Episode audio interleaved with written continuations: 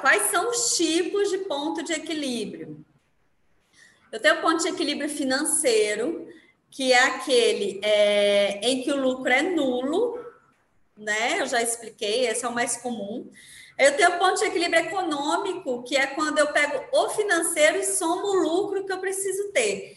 Então, ele consiste aí no nível de receita e de vendas em que eu tenho um lucro em que eu pré-defino, um lucro desejado e pré-definido por mim. É, e eu tenho o, o, ponto de equilíbrio operacional, que é o seguinte: olha, Elisa, eu não quero saber em faturamento quanto que eu gasto, quanto que eu devo faturar. Não quero saber em reais. Eu quero saber em número de peças que eu tenho que vender. Por exemplo, eu tenho aqui uma caneca. Essa caneca eu vendo a 20 reais. Eu só vendo dessa caneca. Eu quero saber quantas canecas eu tenho que vender, porque aí lá no dia 15, no meio do mês, eu avalio se eu estou no meio do meu ponto de equilíbrio, do, da minha meta de vendas mínima, ou se não já ultrapassei, ou se eu estou muito longe, o que, que eu tenho que fazer. Então, é um indicador que dá muita previsibilidade. Você acompanhe, acompanhe para que você consiga, é, no meio do mês, já enxergar o que está acontecendo e é, tomar uma ação de forma ativa e não só, né, como muita gente acha que a gestão financeira é só para, ah, eu vi o que aconteceu no mês passado e pronto, fechei a planilha e pronto. Não, a gestão financeira é para que você tome atitudes antes do problema chegar, né? Ela é preventiva. Então, o ponto de equilíbrio operacional, principalmente, vai te mostrar muito isso. Olha, é, eu não cheguei ainda, eu estou na metade do mês e ainda nem cheguei num terço da minha meta mínima de venda. Opa, vou ter que fazer alguma coisa aí. É, ou não, ó, beleza, dia 20 eu já cumpri a minha meta de venda mínima, então a partir de agora é só lucro. Então você vai acompanhar isso dia a dia, seja em valor, com o ponto de equilíbrio financeiro, o valor ali mínimo de faturamento, seja o, um valor que eu desejo, que é o ponto de equilíbrio mais o lucro pré-definido, esse é o ponto de equilíbrio econômico, ou seja, o ponto de equilíbrio operacional, em que eu transformo esse valor em reais, em número de produtos, em número de serviços que eu tenho que vender, em número de alunos. Eu sei que aqui tem escolas, tenho, tenho pessoas que vendem serviços de, de, de escolas, academia, enfim. Então, eu converto isso no que é o meu objetivo de acompanhamento do que é o meu negócio.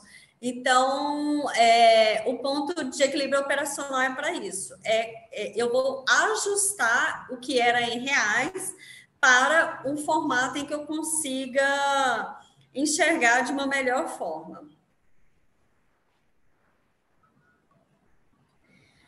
E aí, como que a gente calcula, basicamente? Né? Basicamente, é, você vai precisar ter algum controle financeiro para fazer isso, é, no mínimo, fluxo de caixa aí, né? E esse fluxo de caixa tem que estar tá separado por categorias, é o que a gente chama de plano de contas. É, e aí, se você ainda não tem um controle financeiro, você pode sim, num primeiro momento, premissar esses valores aqui que a gente vai usar como parâmetros para cálculo do ponto de equilíbrio. Você pode partir de uma premissa, mas aí com o decorrer do tempo, com a gestão financeira implementada, com o controle financeiro implementado, você vai melhorando, melhorando essas informações e vai revendo. É, então, esse fluxo de caixa ele tem que estar categorizado. Não adianta ser aquele fluxo de caixa só com saldo inicial, entrada, saída, saldo final, saldo acumulado. Não adianta porque ele não te informa nada além do saldo. É, o que você precisa é já separar o joio do trigo aí no fluxo de caixa. E isso, gente, eu peço para todo mundo, todo cliente meu, todo mundo que eu me relaciono, eu já oriento para fazer isso desde o fluxo de caixa e não só o plano de contas na DRE, né, que é o demonstrativo de resultado por exercício, porque é, no fluxo de caixa, você já consegue enxergar alguns indicadores que dependem muito dessa separação. E qual que é essa separação? A, a primeira delas é, são as despesas fixas. O que, que são despesas fixas? São aquelas que, vendendo ou não, tendo faturamento ou não, eu ainda tenho que pagar. É, então, esse fixo não tem a ver com ser todo mês e não tem a ver com ser o mesmo valor todo mês. Essa é uma confusão muito grande. O fixo tem a ver com faturando ou não, vendendo ou não, faça chuva, faça sol, eu vou ter que pagar. É, então, por exemplo, o seu prolabore, o seu salário como dono deveria ser a primeira despesa fixa aí na sua relação. Ele não é variável, ele não é o que sobra no final do mês. Ele é pré-definido e uma vez por mês a empresa transfere para sua conta pessoal esse prolabore. Ele é a sua remuneração pelo trabalho exercido nesse negócio. Então, assim como você paga fornecedores e você paga seus funcionários, você também se paga pela atividade que exerce dentro do seu negócio. É, outro exemplo de despesa fixa, se você tem uma estrutura física, vai ser aluguel, condomínio, energia, água, IPTU. IPTU, por exemplo, não é todo mês, é uma vez por ano, mas é uma despesa fixa, porque vendendo ou não, eu vou ter que pagar. É, outra confusão que existe em termos de impostos Imposto não é uma despesa fixa se você é do Simples Nacional, porque ele é um percentual lá do seu faturamento. Então, isso significa que se eu faturo muito, eu pago muito imposto, se eu faturo pouco, eu pago menos imposto. Então, a princípio, se você é do Simples Nacional, ele não é uma despesa fixa, mas se você é um MEI e paga todo mês lá, faturando ou não os seus 50, 55 reais, o seu imposto é uma despesa fixa, sim. Então, por isso que é importante entender o conceito, né, gente? Porque não existe não existe receitinha de o que é o que não é. Depende de cada caso. Eu acabei de dar o exemplo aqui de que imposto pode ser despesa fixa, sim, se você é MEI. E aí, o MEI, vou fazer só um parênteses aqui, porque tem muita gente que confunde isso. O MEI, você começa a pagar o seu imposto lá, o DAS, de 50 a 55 reais, valor fixo mensal, desde o momento em que você abre o CNPJ, que você cria o CNPJ do MEI. E não é só quando você fatura. Então, você vai começar a pagar religiosamente, mês a mês, estando faturando ou não, já tendo começado a faturar ou não.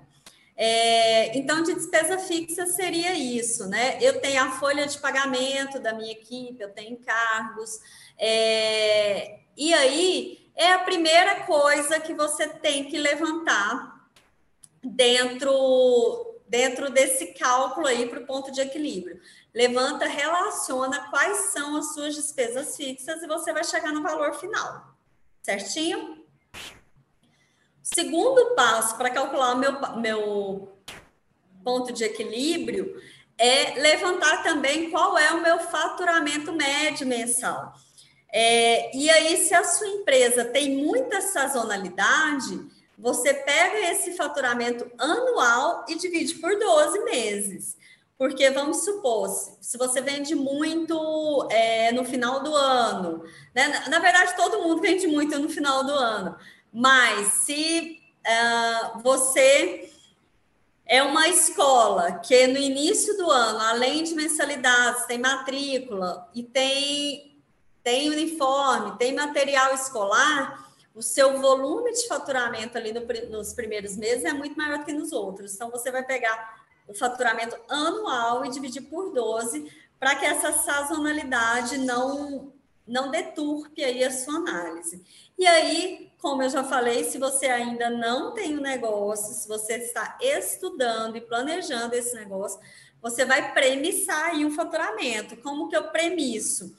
Eu premisso, ah, eu vou vender X peças de tantos reais, isso me dá tantos por mês, ou eu vou oferecer esse serviço, eu tenho capacidade de entrega de Y serviços, Y contratos por mês.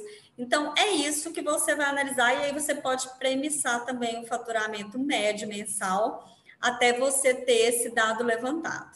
Para você que está começando um negócio ou para você que ainda não sabe qual é o seu faturamento médio mensal. É, o terceiro passo é a gente levantar quais são os custos variáveis desse negócio. E aí eu já falei das despesas fixas, né? Que elas é, vendendo ou não, eu tenho que pagar. Os custos variáveis, não, diferentemente da despesa fixa, ele varia de acordo com a minha receita, por isso que ele chama custo variável. Não é porque é valor variável ou frequência variável.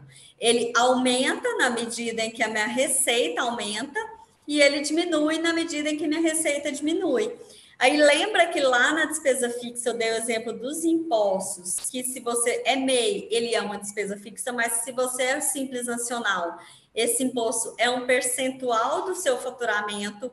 Então, se você fatura muito, você paga mais imposto, se você fatura pouco, você paga menos imposto. Ele é um custo variável, né? Ele muda de acordo com o seu faturamento. Outro exemplo é no caso de indústrias, o insumo que ela compra para poder produzir o que ela vende. É, no caso de, de comércio, de varejo, é, é, o produto que ele compra para revender. Então, pode ser matéria-prima, pode ser insumo, pode ser o produto de revenda, ah, pode ser a comissão de vendedores. A gente falou lá na despesa fixa, tem a folha de pagamento mas o que é salário fixo desse vendedor. Se você paga uma comissão sobre faturamento, isso significa que esse custo vai aumentar se o seu faturamento aumentar. Então, comissão de vendedores, comissão de parceiros, também é um custo variável. E aí, dividindo. É... E aí, no próximo passo, é calcular a margem de contribuição. A margem de contribuição tem gente que chama de lucro bruto também. É quanto cada produto que eu vendo contribui para que a minha empresa se mantenha em operação, para que minha estrutura ali por trás possa existir. Então, para calcular essa margem de contribuição, eu vou pegar o que eu faturei e tiro os custos variáveis. E aí concorda que esse valor que sobrou é o que eu tenho para arcar com as minhas despesas fixas e lucro e todo o resto? Então, essa é a margem de contribuição, é quanto aquela venda contribui, tirando os custos dela, né, que são os custos variáveis, quanto que ela contribui para manter o resto. E aí, para chegar no valor percentual disso, eu vou fazer receita menos custos variáveis, esse valor dividido pela receita, eu tenho um percentual. Então, por exemplo, se é, esse valor deu 60%, um valor alto aí, significa que eu só tenho 40% do, do restante do meu faturamento para bancar todo o resto aí da empresa. Então, é, já é um indicador bem bacana para você ter aí a margem de contribuição. Tem alguns clientes que eu gosto de fazer a margem de contribuição por produto para entender qual produto contribui mais e qual produto contribui menos para o seu negócio.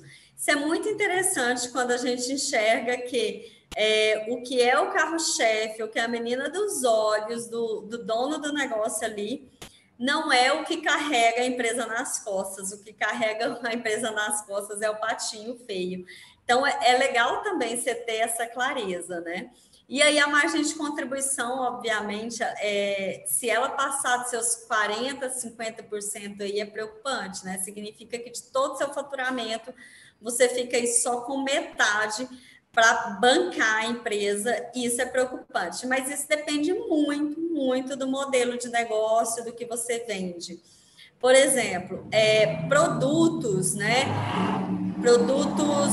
É, opa, produtos se eu falar aqui, ó, que eu vendo essa garrafinha que tem um cristal no meio, ela teve um custo muito maior do que uma caneta, por exemplo. Então, uma caneta, ela vai ter uma margem de contribuição muito maior, né? Ela vai contribuir muito mais, ela vai ter um, uma sobra maior aí depois que eu tiro os custos variáveis do que uma garrafinha com cristal, por exemplo. Em termos de serviços também, costuma ter um custo variável barato, porque o, o serviço ele não envolve uma compra, não envolve um fornecedor terceiro no qual você fica dependente. Ele envolve basicamente a, a, a mão de obra de quem está entregando aquele serviço. Então, a margem de contribuição de serviço costuma ser maior também, maior do que 50%. Feito isso, eu já tenho todos os dados aí para calcular o meu ponto de equilíbrio.